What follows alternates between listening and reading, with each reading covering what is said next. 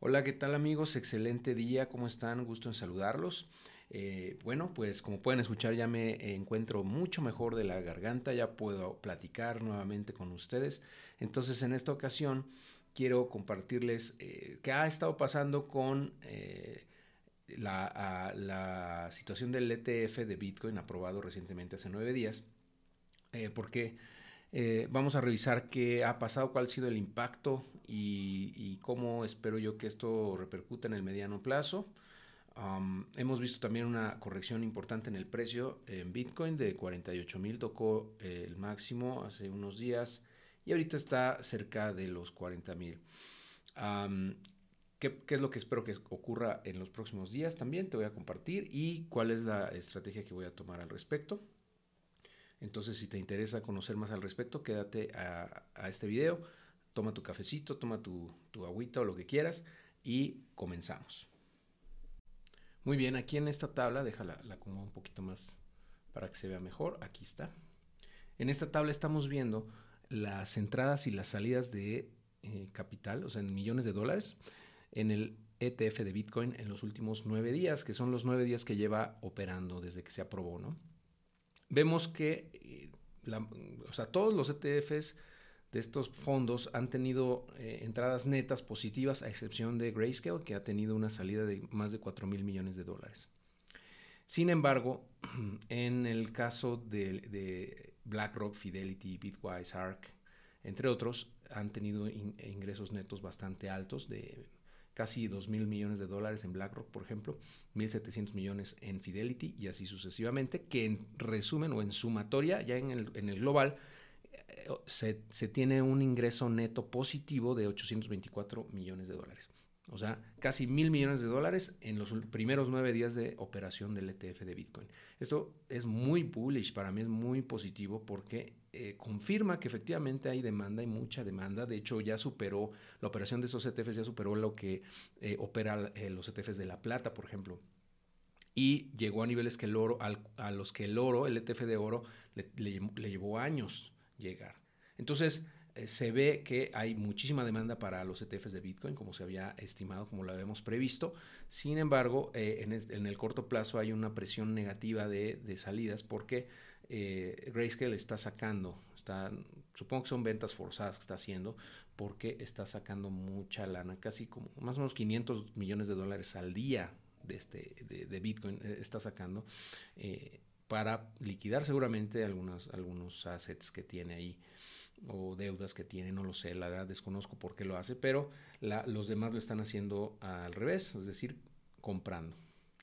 Eh, y eventualmente se le va a acabar el capital y pues va a tener una, una, una entrada, un ingreso mucho mayor eh, en total, ¿no? si no tuviéramos estas salidas, el ingreso positivo total hubiese sido de poco más de 5 mil millones de dólares en poco más de una semana. Entonces, muy positivo esto.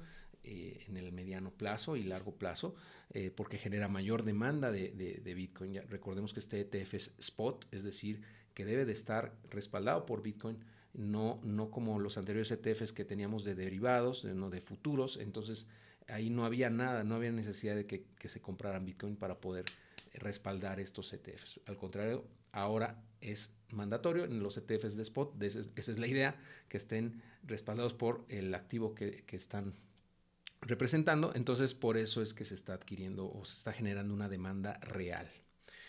En fin, yo pienso que, es positivo, ¿no? Esto. Ahora vamos a revisar un artículo de Arthur Hayes en donde me ah, explica su tesis de por qué es bajista en el corto plazo, aunque en, el, largo plazo sabemos que es altamente alcista para, él también.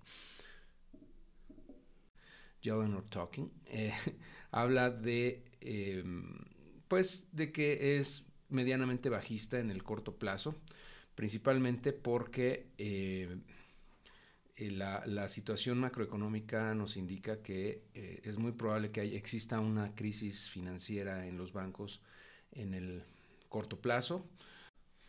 El primer argumento que dice, bueno, es lo que ya estábamos comentando, ¿no? El, el, dompeo, o sea, la salida de Grayscale, de, de los Bitcoin en el, en el ETF de Grayscale pues dice, bueno, el argumento dice que como son, son, son muy fuertes esas salidas, em, pues es lo que está afectando. Pero como te digo en la gráfica que te explicaba hace un momento, el net inflow es de 820 millones, que estábamos viendo por acá eh, en la gráfica. Entonces, ¿qué quiere decir esto? Que eh, pues que realmente el, saldo es positivo. El segundo argumento eh, para, para, la caída de Bitcoin en este momento em, es lo que menciona aquí Arthur Hayes, es que Bitcoin está anticipando que no se va a renovar un, programa que se llama Bank Term Funding Program. Y, él espera que eso no se vaya, o sea, que él lo que menciona es que Bitcoin está anticipando que eso no se va a renovar. Este, esto no es positivo para el mercado porque recordemos que las tasas son tan altas todavía eh, que los bonos a 10 años y más que tienen los bancos en su poder que compraron a tasas más, más bajas, ahora valen menos porque las tasas están mucho más altas. Entonces, ¿por qué? Porque se paga más en el corto plazo que en el largo plazo. Eh, por esa, esa distorsión en las tasas tan ya que se subieron de manera tan agresiva en los últimos mm, años, en, en, 2022 para ser más exactos. Entonces, ¿eso qué está generando? Que muchísimos bancos estén en pérdidas no realizadas porque esos bonos están debajo del agua, como se dice, o sea, están en un valor negativo. No los pueden realizar ahorita porque si los realizan tomarían pérdidas. Entonces, eh, necesitan eh, esperarse hasta que eh, las tasas vuelvan a subir, a, perdón, a bajar las tasas lo suficiente como para que los bonos a 10 años en Estados Unidos regresen al, rango de 2 a 3%. Em, y, y, si eso no ocurre, em, pronto, pues mientras eso no ocurra, mejor dicho, los bancos van a seguir en pérdidas. Estamos hablando de bancos en Estados Unidos. Eh, sobre todo los que no son tan grandes, que son la gran mayoría, los not too, non too big to fail, o sea, los más pequeños. Acuérdense, ¿se acuerdan cuando quebró eh, Silicon Valley, por ejemplo? Eh, y otros pequeños también, que tuvo que entrar la Fed y rescatarlos. Bueno, pues eso puede volver a pasar, es lo que menciona a grandes rasgos Arthur. Y él espera que eh, se genere un piso ah, local alrededor de 30, entre 30 y 35 mil dólares para Bitcoin eh, por esta situación. Eh, ahora, lo, que, lo que dice es que la liquidez en, en, los dólares sigue subiendo.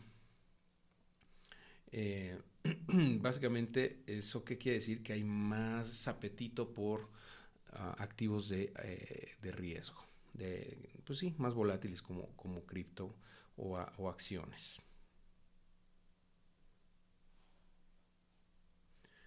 Y dice que desde que se empezaron a incrementar las tasas de interés en 2022, no se veía este nivel, ¿no? Este nivel desde abril del 22.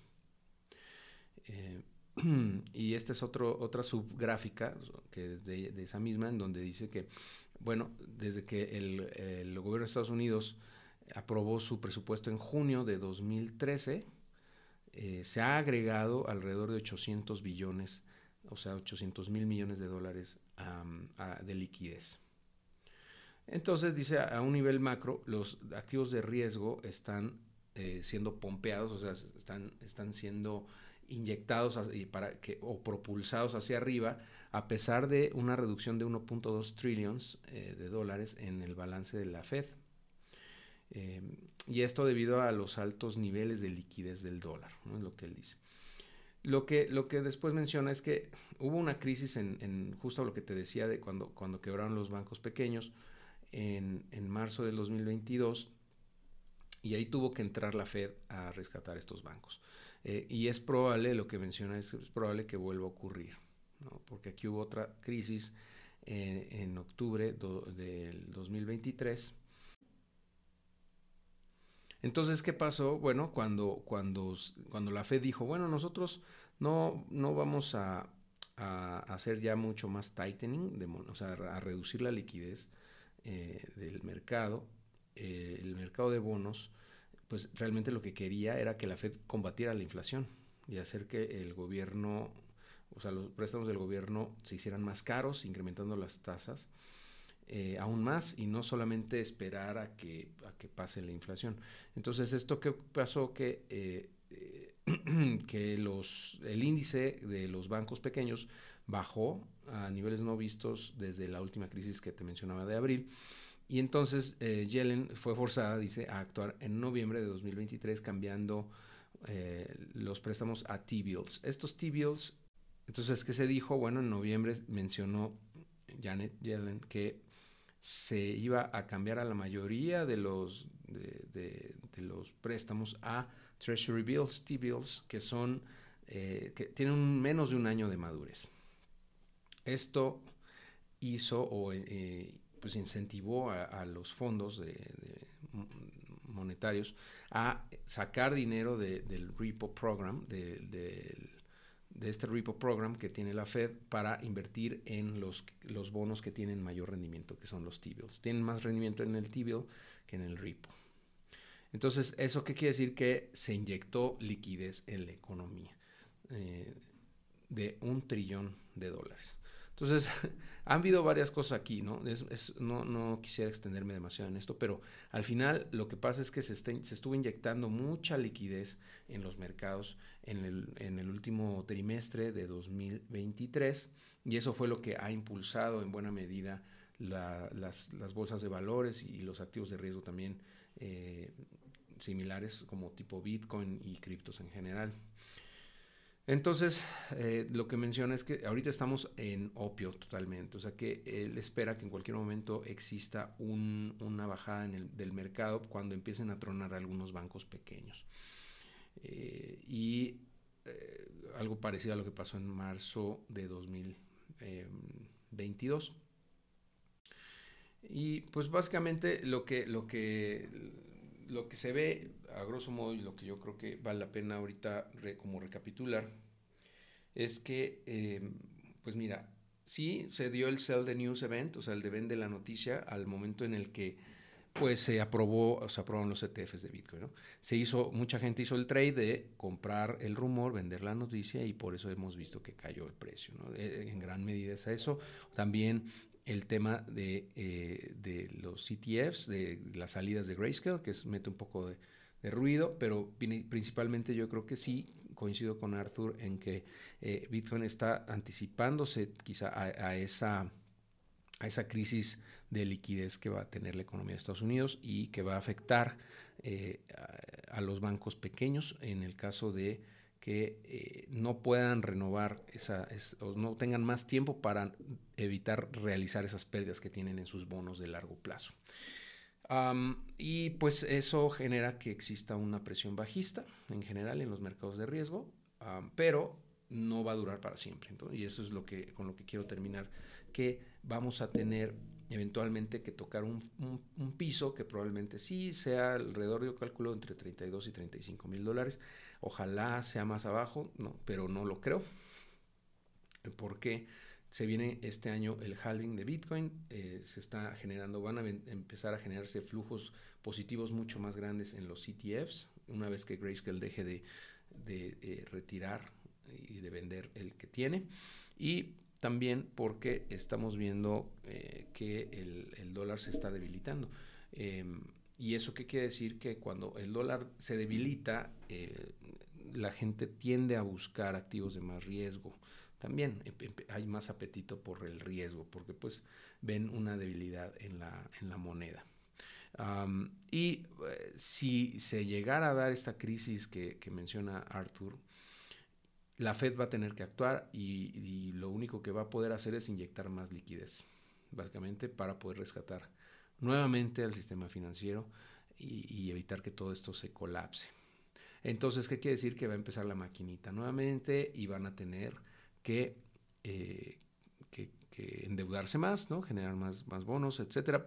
¿Eso qué va a hacer? Que se inyecte más liquidez y es como echarle leña al fuego, ¿no? Para los mercados de riesgo como bolsa de valores y, cripto en general. Además de que son elecciones. Eh, recordemos que en noviembre de 2024 hay elecciones en Estados Unidos y se deciden principalmente por cómo va la economía. Entonces el incentivo está puesto como para que eh, los mercados financieros pompeen con todo este año. Es decir, se vayan a no nada más rebasen los máximos históricos, sino que suban mucho más, más allá. De hecho, ya estamos viendo en, el Standard Poor's 500, en, en que estamos, ya, ya estamos en máximos históricos actualmente. Eh, entonces, pues sí, va a haber una corrección probablemente en el corto plazo en, en ese mercado, pero no lo van a dejar caer tanto porque se vienen las elecciones. Y por otro lado, eh, la inflación no cede, la, inflación sigue sigue subiendo, o sea, volvió a subir más bien, ya estaba bajando, pero se volvió a incrementar y con los bloqueos de las rutas comerciales marítimas es probable que esto no pare y que se, esta inflación se mantenga todavía el resto de este año alta, lo cual va a impedir, obviamente, que la Fed baje sus tasas de interés. Esto, en resumen, nos da una, un caso, un, caso bastante eh, bullish en el mediano plazo, aunque sea un poquito bajista en el corto plazo. Eh, yo pienso que a partir del segundo trimestre de, 2024 vamos habremos superado este pequeño eh, bache y vamos a continuar escalando hacia nuevos máximos históricos en Bitcoin y en eh, eventualmente en otras criptos, ¿no? Que, que, bueno, ya te platicaré más en otro video, un poquito más adelante, sobre un indicador que he estado usando para poder identificar las tendencias eh, y los impulsos que tienen los mercados y que ha funcionado bastante bien. no dejes de, de suscribirte a este canal, y de activar las notificaciones para no perderte ninguna información. Y si me estás siguiendo o escuchando, mejor dicho, en el podcast, te agradezco como siempre que, me escuches. Y eh, en la descripción vamos a, dejar también los enlaces de lo que estoy comentando para que puedas echarle un ojo si te interesa ir con mayor profundidad. ¿no? Desgraciadamente el, post de, Arthur está en inglés, pero lo puedes traducir sin problema, ¿no? Eh, ya sea en ChatGPT o en Google Translator, eh, si es que no, no dominas el idioma inglés. Pero bueno, no quisiera extenderme mucho más porque ese artículo está larguísimo, podría hablar una hora al respecto, pero eh, pues tampoco se trata de eso. En, resumen, pues es, lo que te quiero comentar. Coincido con él en que el, el, bottom de este piso local debe estar entre los 30 y los 35 mil y que dólares vamos por Bitcoin y que de ahí va a volver a escalar a nuevos máximos históricos y eh, recordemos que estamos en bull market ya, ¿no? Invariablemente pienso yo que ya estamos entrando, ya entramos, mejor dicho, a bull market desde, eh, desde octubre del año pasado, de 2023, y eh, ya quedó atrás el, bear market o el mercado bajista, desde mi punto de vista. Claro, esto no es consejo de inversión ni mucho menos, pero la oportunidad y, el ecosistema cripto ahí está, para el que lo quiera ver, entonces, bueno, vamos a seguir aportando valor en este ecosistema en la medida de lo posible. Por ahora me despido, te agradezco tu atención, tu tiempo y nos estamos viendo o escuchando muy pronto.